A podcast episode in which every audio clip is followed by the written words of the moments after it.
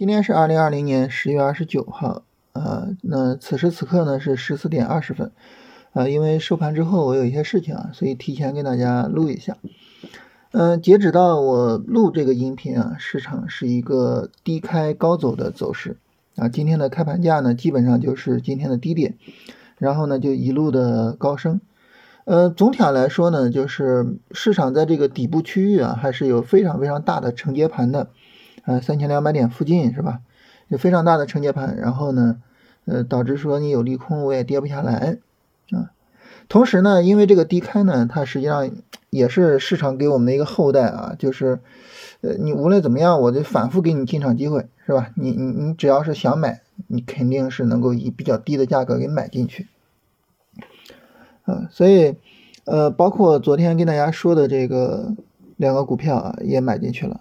啊，当然今天也止盈了两个股票啊，这两个股票我一会儿跟大家聊一聊啊，也止盈了两个，啊，短线止盈两个。所以对于我们做这个操作来说呢，我觉得真的，当你按照你的节奏做的时候，就市场很多时候它会奖励你啊，而不是反过来啊。但是呢，当你这个自己的节奏乱了的时候呢，那么实际上你就很有可能受到惩罚。那我们自己的节奏乱，嗯，那它会因为什么原因乱呢？我觉得有一个很重要的原因就是我们考虑的太多，啊，就这个原因可能会导致说，就是我们整个节奏会比较乱。比如说举个例子，就是今天早晨的时候呢，就有朋友问啊，就是加了我们微信之后问啊，啊，说老师这个外围狂跌啊，这个 A 股怎么看？那我说大盘可能会低开。但是呢，你去考虑啊，就比如说我们选择一个主流行业啊，做新能源车也好，你做酒也好，因为酒这一波的这个回调也比大盘要小，是吧？啊，然后你做光伏也好，那么你想它会不会因为一个外围的下跌，就整个这个行业就被打下来了？会不会？不会的，对不对？肯定不会的。啊，今天当然大盘走的也比较好，但是我们想，它即便是大盘走的不好，我们说的这几个主流板块，它它能扛得住下跌吗？很有可能是能够扛得住的。所以从这个意义上来说呢，就是你有必要太去担心吗？没有必要。我们总觉得就是说这个交易各种各样的风险啊，外围的股市啊或者什么是各种各样的风险，嗯，但是实际上呢，就是对于我们来说呢，你会发现。当你按照你自己的节奏去做，尤其是当你按照你的节奏去做龙回头的时候，其实风险还是比较好控制的。但是呢，当我们节奏一乱啊，你一看外围股市也暴跌，是吧？然后呢，你一看这个今天咱们也低开啊，低开了百分之一，然后呢一害怕，早晨把股票卖出去了。你你这样你节奏一乱，你整个就麻烦了，你你后边就没法弄了，对不对？所以呢，就是保持我们这个节奏的这个稳定啊，对于我们来说是非常非常重要的。那怎么保持节奏的稳定呢？我今天跟大家聊一个话题啊，就是说我们做股票最重要的两件事情啊，或者甚至可以说啊，做股票也就这两件事比较重要啊，其他的事情呢都没有那么重要。什么事情呢？第一个问题。第一件事情，就这个股票啊，它值不值得买？所以它值不值得买，就是它的基本面怎么样，它的基本面的信息怎么样？我们怎么样去理解这个企业的运营？我们怎么样去理解，就是这个企业的未来？这个对于我们来说呢是非常重要的一件事情啊，这是第一件事情，这个是基本面来提供的。第二件事情呢，是这个股票的价格。是不是合适？股票的价格合适不合适啊？两个方面可以给我们来提供。第一个呢，就是从基本面、基本面的估值的角度，它的估值是高还是低？第二个方面呢，就是技术面的角度啊，技术面呢，它有没有一个回撤？这两个角度啊，如果说技术面上有一个回撤，然后基本面上的估值呢又比较合理，那这个时候呢是必然可以去买入的。就当我们去考虑我要不要去买的时候，实际上比较重要的就是这两个问题。当这两个问题告诉我们说你可以买你能够去买的时候，你就去买它；当这两个问题告诉我们说你不能买的时候，你就不去买它，就这么简单。那么，当你以这两个问题为思考的核心的时候，你会发现你的节奏永远不会乱。这个股票我该怎么处理，它是非常非常明确的。而且很多时候它会有一种什么情况呢？就是这个股票的节奏啊，跟大盘的这个节奏。它是类似的，呃，它是不一样的。有些时候它会不一样啊，尤其是我们找的这些龙回头的股票，它往往会先于大盘上涨。那这个时候呢，我们就更有一个任务，就是你要仔细的去研究你的股票，并且呢，对你的股票抱有信念。只有这样呢，你才能够稳住自己的节奏，你才能够确保我能够按照自己的节奏去处理我自己的股票，而不是。这个盲目的跟着大盘去走，这个对于我们来说就非常的重要。我跟大家举呃一个例子啊，就是我们今天止盈卖出的这个短线股啊，就是短线卖出掉的啊。当然我我不知道它后边还有没有行情啊，只是我们今天呃把它给呃止盈掉了啊，说不定我录完这个节目，这股票啪直直接涨停了，是吧？也不好讲啊。这个股票呢叫九力特材啊，零零二三幺八。首先呢，就是我们说这个股票的基本面，就这个股票它是不是值得我们去关注它啊？这个股票它有没有它的内在价值？那当然肯定是有的，是吧？我们都买了，它怎么可能没有？肯定是有的啊。那我怎么去研究它的内在价值呢？我跟大家说过，就是我们去看研报啊，我们去呃读文章啊或者什么的，是吧？这是最基本的借力嘛。借别人的力量，那么比较简单的工具呢，就使用微信的搜一搜，然后你直接就搜九力特材，搜九力特材呢，然后你会搜到一篇文章啊，这个文章呢是发表于八月八号的啊，然后呢这个文章的名字叫九力特材杠低估优质龙头业绩超预期啊，发表这篇文章的公众号呢叫做价值投资之洼地掘金。好，那么在这篇文章里面呢，他详细的去给我们讲解了九力特材的基本面啊，然后公司是干什么的呢？公司是做不锈钢管材的，而且呢，它是不锈钢管材的龙头啊。那么公司有什么核心的竞争力呢？啊，有研发和人才优势，有装备和工艺优势，有它的规模优势，有它的产品优势和它的客户优势。然后从财务上去分析，它每年的净利润都是呃在增长的，它的毛毛利润率。和净利润率也是不断在增长的，从一六年啊到今年，它的毛利润率从百分之二十三点一提升到了百分之二十八点一，这个其实很了不起啊。为什么呢？因为你的支出在很大程度上是确定的，你的毛利润率一旦能够提升，就意味着你的净利润率呢，它可能是大幅提升的。所以呢，它的净利润率呢是从一六年的。百分之五点八八提升到了现在的百分之十二点二，非常大的提升啊！然后呢，第三个呢，他考虑了一个分红与募资比，什么意思呢？就是说我上市的时候 IPO 募资募了多少钱，上市以后呢，我分红分给了股东多少钱？这个分红与募资比在很大程度上能够体现出来什么呢？体现出来这个公司是上市圈钱的，还是真的在为股东做事情？如果我是上市圈钱，我肯定就不会分红，对吧？啊，但是如果说我每年分红，每年分红，而且分的特别多，那我就是真的在为股东发展这个公司，对吧？那么他的分红呢，基本上已经达到了百分之百啊，也就是说他募的钱全部都分给股东了啊。他募资呢一共募了九点二亿，分红一共分了九点一七亿啊，基本上已经分完了。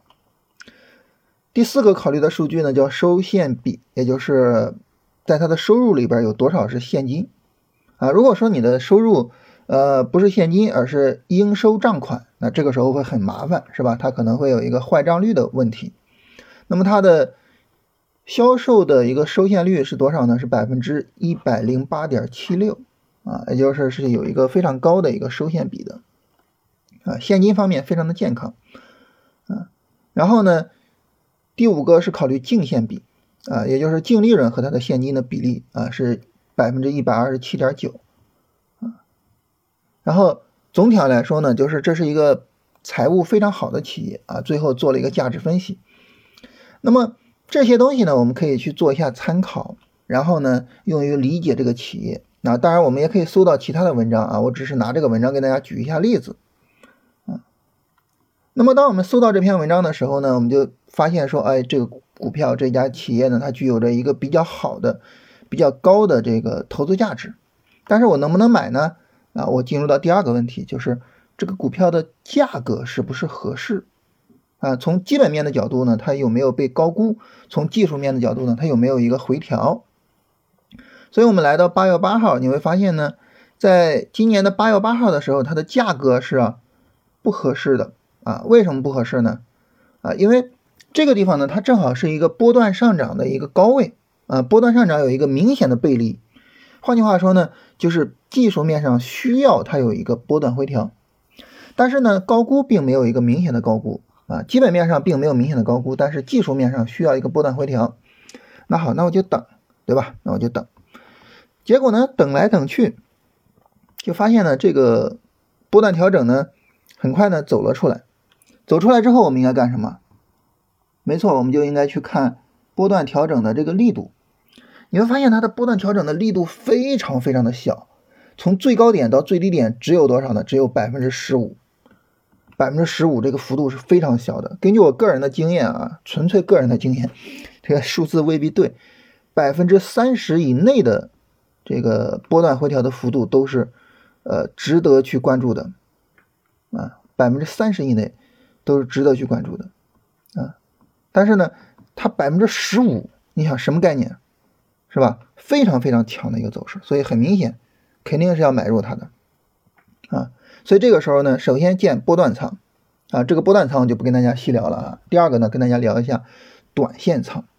短线仓跟波段仓的建法它有什么区别呢？区别是波段仓你可以在低位直接建，比如说八点五附近，我可以直接去建波段仓，我不用管它有没有什么结构，啊，这种比较特别看好的股票，就这种极端的仓位是可以直接建的，啊，这种仓位呢，我们一般称为绝对底仓。也就是说，这个仓位是可以无脑去建啊，不用考虑技术面上的结构或者什么的，只要是整个波段回调出来了，然后回调力度又很小，就可以去做。但是呢，你做短线肯定不能这么做，短线是肯定要有一个很好的结构的。所以我们走到什么时候呢？我们来等到我们看到九月二十三号这个地方是有一个高点的，然后呢，在九呃十月十二号向上突破了这个高点。这说明什么？股票走的特别强，是吧？而且你对比大盘，大盘是没有突破的啊，股票走的特别强。然后呢，它开始走了一个短线的调整。这个短线调整其实你从十月十三号就可以算，因为十月十三号之后，尽管还在创新高啊，但是力度已经很小很小了。所以整个呢是一个很小的一个短线调整，非常非常小的一个短线调整啊。然后呢，再根据我们龙回头那个思路啊，三十分钟。十月十三号这个调整，它有一个低点，啊，这个低点呢是八块九毛一，啊，那么我们给一个什么要求呢？就后边回调八块九毛一不能再破了，再破就不好了。那最终它破破过八块九毛一吗？从来没有破过，从来没有破过，非常非常好的一个短线回调的一个机会，所以很明显是可以去做的。我在十月二十六号的时候跟跟朋友说啊，我说这个。跟大家聊一个赚个小钱的机会啊，这个九黎特材这个股票可以去关注一下了啊。它调整调了很长时间，但是呢始终不破位啊。结果呢就我说的那天，当时是在呃早晨大概九点五十几分说的啊。结果说那天开始呢就开始涨，这个开始涨，它它不是说给我面子啊，它还有一点是什么呢？也非常巧。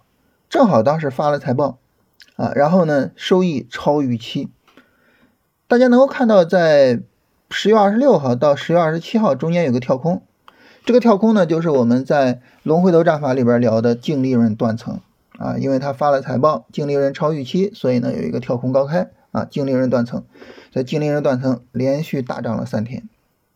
啊，当然这个大涨是相是相对于这个像这种业绩的股票啊，你你说那种爆炒的股票呢，这种涨幅实在是非常非常小的，对吧？非常非常小啊。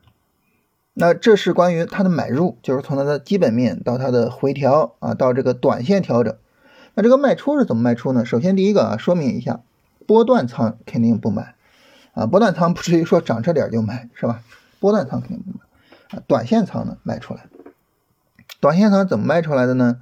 我们在三十分钟上呢看到有一个不是很明显的一个小的背离啊，也就是说呢，这个昨天的这个高点。啊，也就是昨天十一点之后的这个高点和今天的这个高点，也就是今天下午的这个高点，它们之间形成了一个小的三十分钟的背离。啊，然后呢，这个三十分钟背离的内部呢，五分钟就有一个背离。这个五分钟背离呢是今天的十三点十五分和今天的十点二十分之间形成的一个背离啊，所以呢，就短线仓呢就先卖出来了。当然还是那句话，不是说它不涨了啊。啊，不是说它不涨了，我 也不知道它会不会涨，说不定我刚一讲完，这股票直接涨停了，是吧？但是呢，呃，就是那句话，保持住自己的节奏。你说我今天我知道市场就是大盘今天见底吗？我当然知道，是吧？当然知道啊，我卖是在今天下午卖的，今天下午大盘都涨到这个情况了，是吧？你当然知道大盘见底。但这个个股的节奏呢，就是说这个个股需要卖，那么就卖一下，就卖一下，是吧？呃，止盈的另外一只股票跟大家说一下，这个我们就不详细的分析了啊，就是星源材质啊，三零零五六八这两个股票止盈，三零零五六八也是短线止盈啊，啊，当然它这个短线走势大家都能看出来啊，向上突破，小幅度的横盘啊，其实昨天一天的这个盈利就足够止盈的了。嗯，然后，呃，三十分钟上有一个小的背离，然后你切到这个五分钟上，五分钟又是一个背离啊，直接走人啊，直接走人。所以就是大概这么一个情况，就是你明知道市场在这个地方是见底的，你明知道市场后边会涨，你明知道大盘就这样，但是呢，这个个股是这这种情况，那该止盈就止盈，止盈了干嘛呢？止盈了买新的股票，买处于相对还比较低位的股票，是吧？啊，所以呢，就是对于我们来说呢，就是保持住自己的节奏，就这个很难，但是它非常的重要啊，所以跟大家好好聊一下。所以保持住自己的节奏，就是你不要被那么多的细碎的信息所影响，什么外围股市下跌啦，啊，什么呃发生了什么事儿啦，什么你中午吃了个红烧肉啦，然后就不舍得买股票了。是吧？钱都拿着买肉去了，就不不买股票，就不要就就有这么多乱七八糟的想法。这个股票能不能买，取决于且只取决于两个因素：第一，这是不是个好股票；第二，现在是不是一个好价格。就这些没了，其他什么都没有。这个股票能不能卖，取决于它这个行情有没有走出来。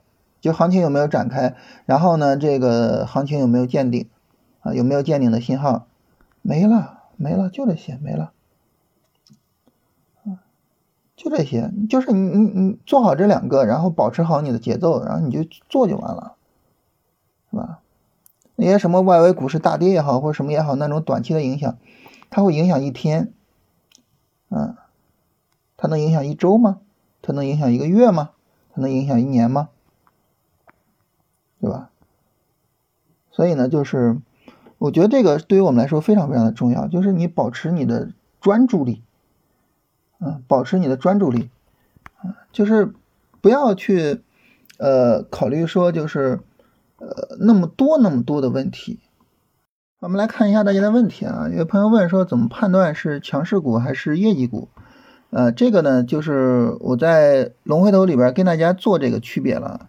你主要是看它这个炒作的情况，啊，就是它越是说炒的特别的强，然后严重的脱离了它的估值，那么这个时候呢，你就把它归类为强势股，按照强势股做。反过来呢，它走的如果说比较稳，啊，那么就是按照业绩股做。啊，那么从基本面上呢，就是看这个概念本身对它业绩的影响，啊，那么像九力特材呢，这个就归为业绩股做，啊，所以呢。这个短线止盈呢，这个预期也不是特别的高啊。当然，如果说强势股就这点利润还是有点少，是吧？然后今天买的这个三个股票有没有什么问题？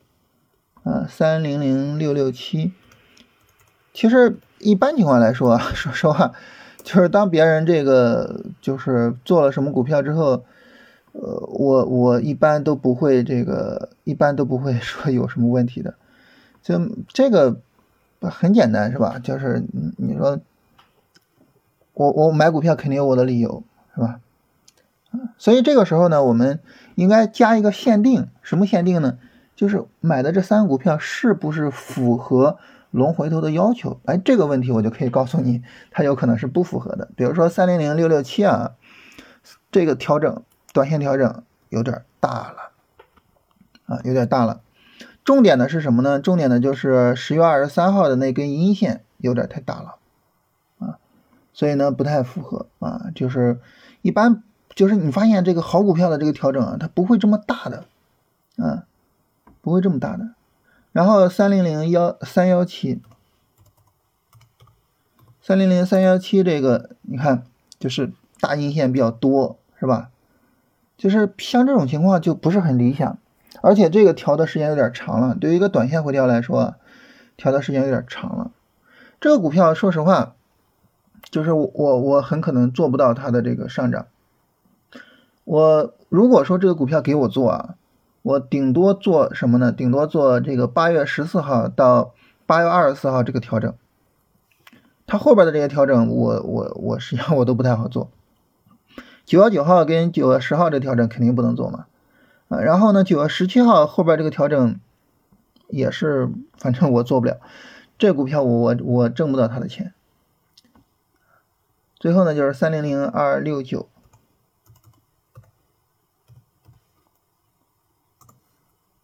呃，三零零二二六九的话，这个短线还可以，但是这个短线没有充分的展开，做的有点早。它后边再有一个阴线，就是你不是昨天买的吗？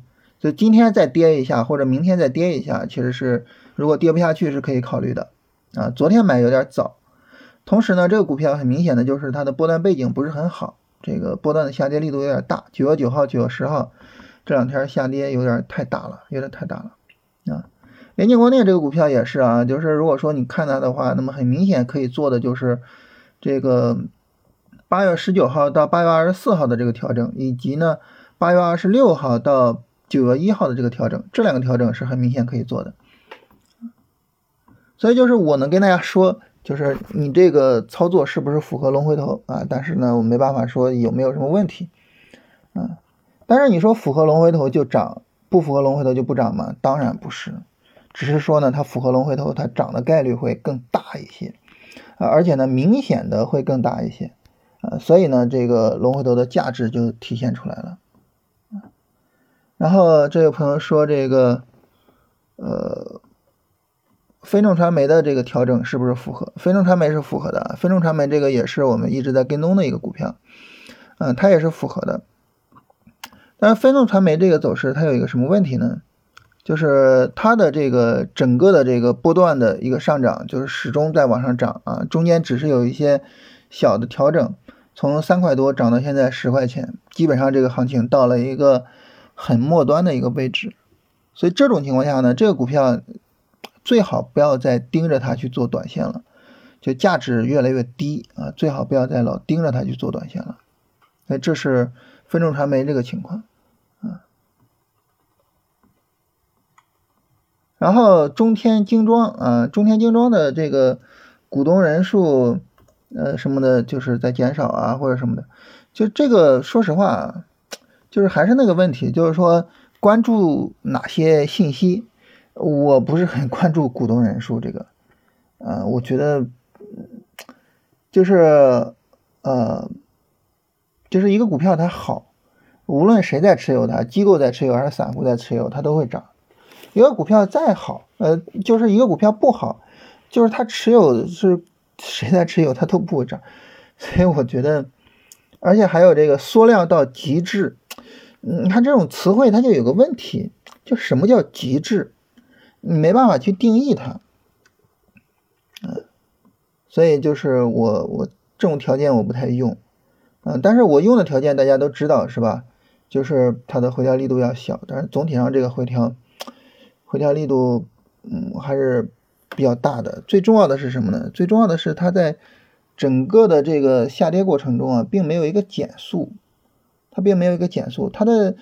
到你买的时候，它可能下跌不到百分之三十啊，只有百分之十几。但是呢，它在日线、短线上并没有一个减速，嗯，所以呢，这种情况下，如果说让我做的话，我会等，我会等啊。比如说中天精装刚上市以后呢，也有一个波段的调整，呃，这个波段调整呢，它也一样啊，就是它也是一个，就是说这个可能幅度不是特别大的一个调整，啊，但是呢，它的这个第二波下跌跟第一波下跌比。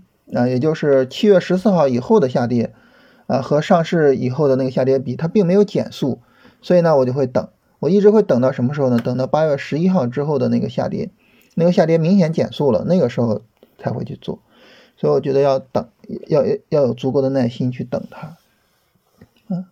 这个关于买点，正好我们今天更新了一个关于买点的这个音频，大家可以去听一下啊。然后科蓝软件啊，科蓝软件三十分钟什么什么什么，就这个啊，我我我不是就是我我是这么想，就是说我们在看股票的时候，应该是从宏观到微观，也就是说你应该是首先去看它总体的这个情况是什么样的，然后再到这个三十分钟上，嗯，如果你直奔三十分钟，这个时候其实是会有问题的。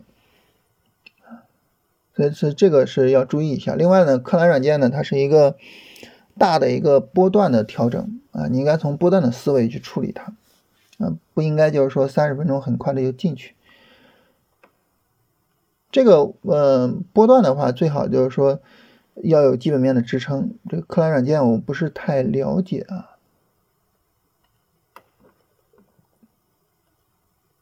就是这个下跌买啊，下跌买，但是是下跌当天买还是第二天买？啊，这个怎么办？呃，这个在龙回头里边我们会专门有一期节目跟大家聊超短线的操作。超短线操作呢，很明显啊，就是呃这个下跌当天或者是第二天很快就买进去什么的，然后很快就出来啊。这个下跌当天买还是第二天买呢？嗯，这两个其实没有本质的区别，有本质区别的是说。你选的这个股票它本身是什么样的？这个股票它如果说是一个好的股票，它是一个比较强势的股票，那么其实你怎么买都能赚。但是反过来呢，就很难去赚钱。所以就是这个思维从宏观到微观，不要直奔微观，你先去思考宏观的，是吧？所以就是当你选了一只好股票的时候，你说你在乎是当天还是第二天吗？啊，当然这个具体的说什么时候买呢？就是。因为它一个短线下跌呢，就是一个三十分钟下跌，是吧？那么这个三十分钟下跌什么时候结束？什么时候买？它什么时候结束呢？就是五分钟有底部结构的时候结束。所以准确的买点就是在五分钟底部结构，啊。但是呢，我要说的就是说，你你你要先注意这个宏观问题，先注意这个宏观问题。有朋友说把买入原因说一下啊，今天呢跟大家聊了这个九力特材，大家可以去琢磨一下，是吧？然后如何看待道氏理论、波浪理论和缠论？这个是这样啊，技术分析这个东西呢，它是，呃，你可以理解为就是说是盲人摸象，就别管这个人他摸的是他的胸脯也好，是他的背也好，是他的耳朵还是他的鼻子，这个象都是客观存在的。所以不同的技术分析的理论呢，实际上是不同的侧面去描述这个象。所以有些时候你会发现，这个不同的理论描述的好像有点很像啊。这个道氏理论好像跟波浪理论很像啊，缠论好像跟这个波浪理论很像什么的，这个很正常，因为市场它就是这么一个市场，就是客观独立存在的一个市场，对不对？那它怎么可能不像呢？它肯定会像啊。如果说一个理论描述的跟道氏理论完全不一样，这个太奇怪了，因为市场就它就长这样，对吧？所以呢，我觉得他们描述的像。这个是这个很正常的一件事情啊，它不像反倒不正常了。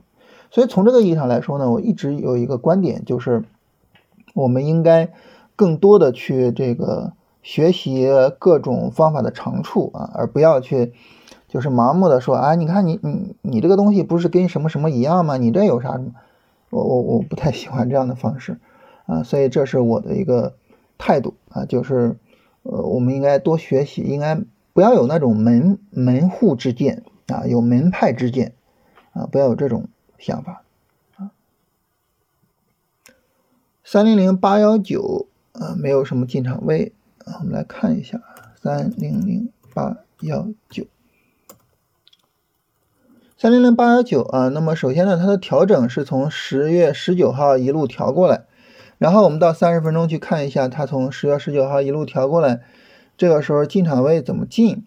它这个呢没有一个非常好的一个进场位啊，因为从八月十九号一路呃十月十九号一路下来呢，是一个漫长的这个绿柱，三十分钟上是一个漫长的绿柱。一般这种漫长绿柱的这种走势，我一般会怎么处理啊？跟大家分享一下，就是我会等它出红柱。不出红柱我是不会做的，等它出红柱，出红柱之后呢，在红柱内部有一个小的这个五分钟的下跌 N，我就会去做，啊，就这种情况下说明它非常强，对吧？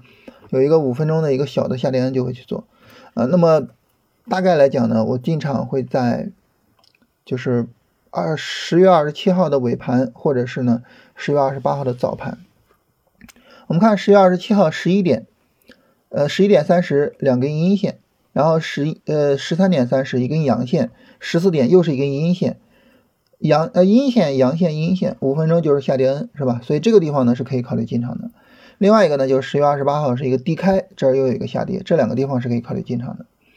但这种操作呢，那么很明显它就是做短线是吧？很明显就是做短线啊。那么短线操作进场之后，那么这个。今天最高冲高到了涨停百分之二十，这个时候其实就可以止盈了。止盈，止盈，做短线一定要有止盈这个思维啊。一般情况来说，百分之十、百分之十五、百分之二十，就是你看这个个股的强度是吧？这也也不能盲目的定数字，但是呢，看个股的强度好，这方面呢，就是呃，就是大家这些问题啊，就跟大家回答到这儿啊。大家如果说。呃，自己有什么问题想要及时的回答的话，还是还是可以加一下我们的公众号啊，呃，加一下我们的微信号，呃，龙回头二零二零，然后呢，我会随时跟大家回答。包括昨天这个大家问说这个大盘对大盘怎么看啊，我也是呃及时回答了。那我觉得就是呃盘前去聊这个，可能就会比盘后跟大家语音就是有意义一些啊，盘前。他问说怎么办，然后我说没问题。这个时候呢，可能能够更好的起到一个安心的作用。所以大家如果说有类似的问题，需要心理按摩或者什么的，是吧？加一下我们的这个微信，然后有问题随时问我就行。